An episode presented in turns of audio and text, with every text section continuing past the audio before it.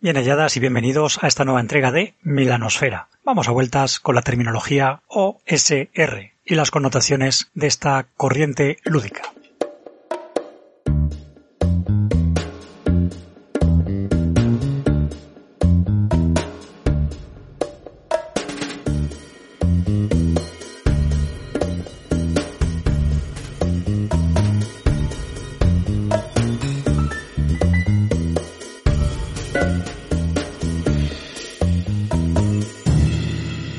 Ya dediqué hace algún tiempo un programa monográfico al OSR, Old School Revival, que teóricamente se cimenta en las partidas míticas, primigenias. Si me veo obligado a hacer una revisión de este programa es para, primero, recordaros lo obvio, Cualquier idea está sujeta a revisión. Y segundo, la terminología tiene su valor, tiene su peso. Hablábamos de esas primeras partidas y anotábamos una serie de rasgos, ¿no? La improvisación constante, la mezcla de géneros, la libertad, todo ello para mí es importante. Pero me he dado cuenta que ese do it yourself, ese gonzo, esa extravaganza, en definitiva, ese mashup que yo asocio al OSR es lo que realmente busco. Porque hay una parte, y me disculparéis el abuso de términos en lengua inglesa, pero la parte old es la que me incomoda porque yo no quiero defender, y nunca lo he querido, que lo viejo sea mejor que lo nuevo, de la misma manera que no acepto de ninguna manera que lo nuevo sea necesariamente mejor que lo viejo. Son adjetivos que no tienen un valor cualitativo para mí, y por lo tanto el demostrar mis simpatías con un, una tendencia, una corriente que lleva viejo implícito, me puede mm, llevar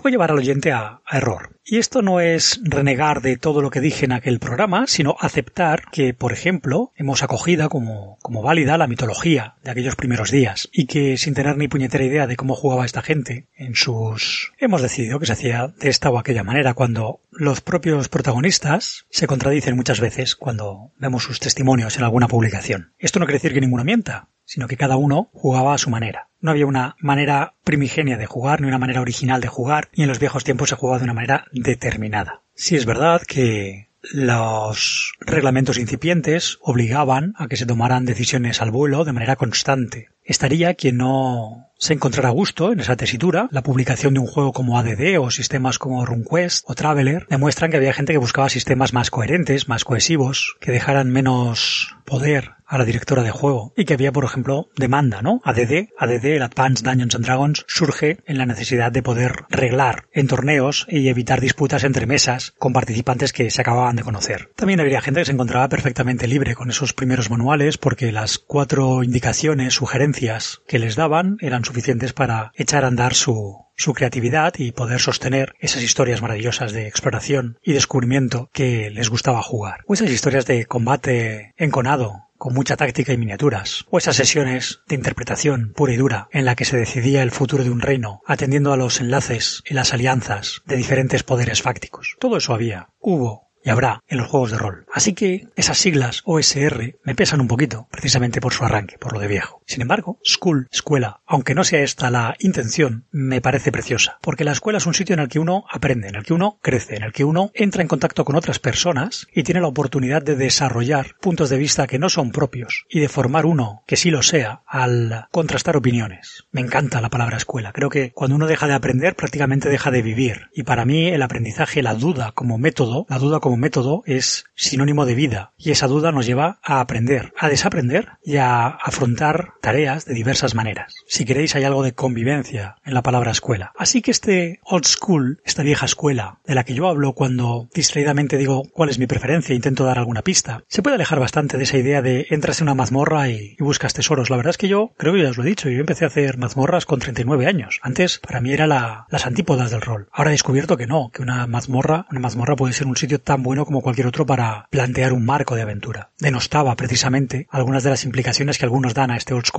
cuando defiendo muchos de los rasgos de esta vieja escuela. Ni lo nuevo es siempre bueno, ni lo viejo es siempre mejor. Hay cosas que hay que conservar, hay cosas que hay que erradicar y hay cosas que hay que cambiar. Esto es la vida, amigos. Amigas, qué difícil sería hoy conducirnos como en el siglo XIX, con nuestros semejantes, con la gente que tenemos alrededor. A la gente del siglo XIX, o aparte de la gente del siglo XIX, le parecería bien y a otra gente le parecería fatal. Habría que reclamarían las maneras y los modos del siglo XVIII y los estaría empujando y empujando para llegar al siglo XX que desde luego no sería como ellos imaginaban. Así pues, hemos de alejarnos, por supuesto, de la mitología y buscar la verdad, aunque requiera más espacio, más tiempo para poder explicar un hecho o un contexto. Tanto daño hacen las mitologías hoy, en nuestro día a día.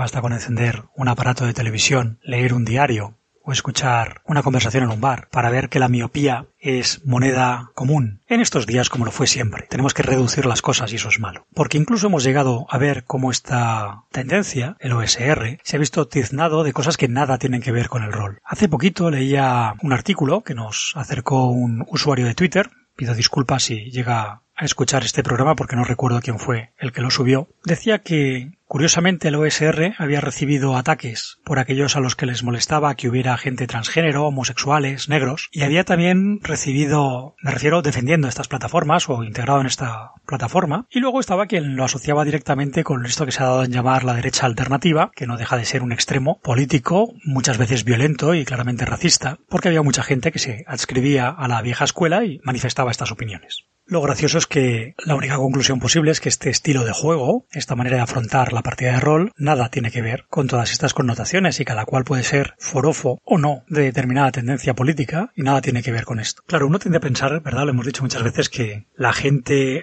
que comparte ciertos gustos, pues va a ser muy similar a nosotros. Y si te gusta un tipo de grupo, de música, por ejemplo, pues seguramente tengan tus ideas políticas y sociales y hemos llevado esto también al rol, hasta el punto de que hace poquito figuraban o circulaban por ahí listados de quién era progre, quién era facha, quién era inclusivo, exclusivo, excluyente. Todo esto nace de esa necesidad y esa querencia por la miopía. Desentendernos de lo complejo que es el ser humano nos facilita la vida pero a su vez nos acerca más a los animales. Así que, sin negar que haya gente que ha escrito libros que tiene opiniones erradas, adscribir un tipo de juego a una ideología o una filosofía social y política es mezquino y absurdo. Y todos aquellos que dicen estos señores que juegan a esto son unos intensitos, pues están equivocados. Solo por el mero hecho de simplificar tanto. Y esto no quiere decir que no encuentren ejemplos válidos de lo que están diciendo. Claro que sí. Pero volvamos a lo que nos ocupa. ¿Qué es pues, Juan, lo que te gusta del OSR? Ese mezclar géneros, ese improvisar constante, ese apañarnos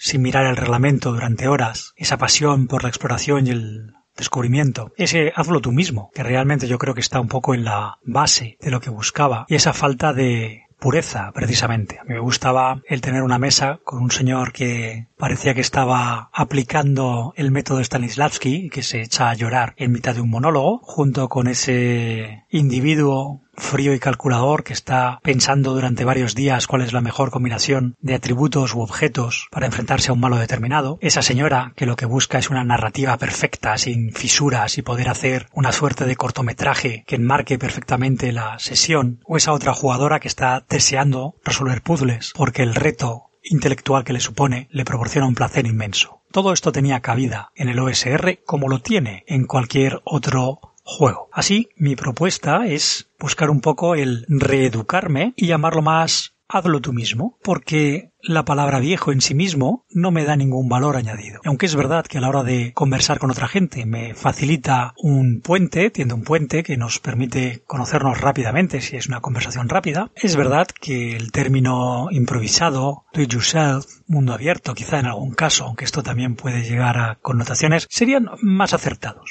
Dicho esto, además, cabe decir que no solo no reniego del programa anterior, porque aun partiendo de que alguna de las explicaciones que yo pusiera no las rubricaría hoy, sin muestran ese interés por ir dándole vueltas a las cosas hasta ir llegando a conclusiones. Quizá dentro de un mes esté grabando un tercer programa en el que me desdiga de parte de lo que estoy diciendo hoy. Esto no solo es humano, sino que nos diferencia de las piedras. Ya sabéis que yo soy un tío un poco clasista y distingo entre la gente y las personas. Las personas quieren conocer cada vez más y tienen la suficiente modestia para saber que cambiar de opinión no es necesariamente traicionarse, sino evolucionar. Y esa evolución no siempre es la mejor. Y tenemos que vivir con eso. Seguiré consumiendo muchos productos que lleven la etiqueta OSR porque creo que me van a proporcionar parte de lo que busco. Voy a seguir matizando, entiendo que cada vez más, también esa etiqueta. Vamos a dejar fuera lo del old school. Vamos a hablar del do it yourself. Vamos a hablar de jugar en la mesa y que sea la mesa la que defina las reglas, el mundo, todo. Y a eso me apunto.